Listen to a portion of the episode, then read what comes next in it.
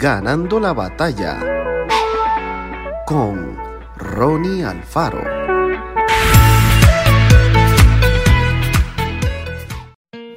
Cada uno de nosotros agrade a su prójimo en lo que es bueno para edificación. Ya sea mediante las manos o las muecas del rostro, la mayoría de la gente utiliza gestos al comunicarse con los demás.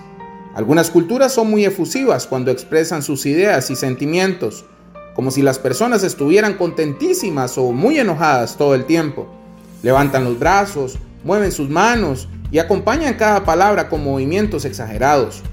Otras, en cambio, son tan tranquilas que al escuchar sus conversaciones uno podría preguntarse dónde han quedado las emociones.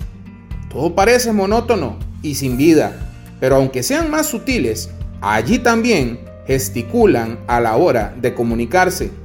La alegría, el enojo, la pasión, el fastidio, la paciencia, el cansancio, las urgencias, los insultos, el consuelo, los deseos de revancha, el amor y tantísimas experiencias más suelen tener su propia gesticulación.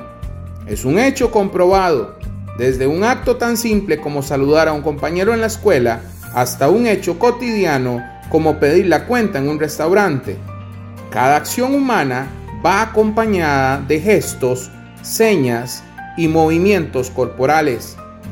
¿Qué elementos utilizamos en nuestra comunicación con los demás? Que todo lo que decimos esté siempre guiado por nuestro amor a Dios y a quienes nos rodean, con nuestras palabras, pero también con nuestros gestos.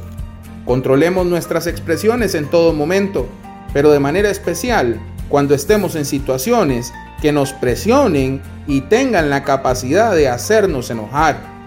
Pidámosle a Dios que nos ayude a tener paciencia y nunca utilicemos la boca ni el cuerpo para insultar a la gente. Que Dios te bendiga grandemente.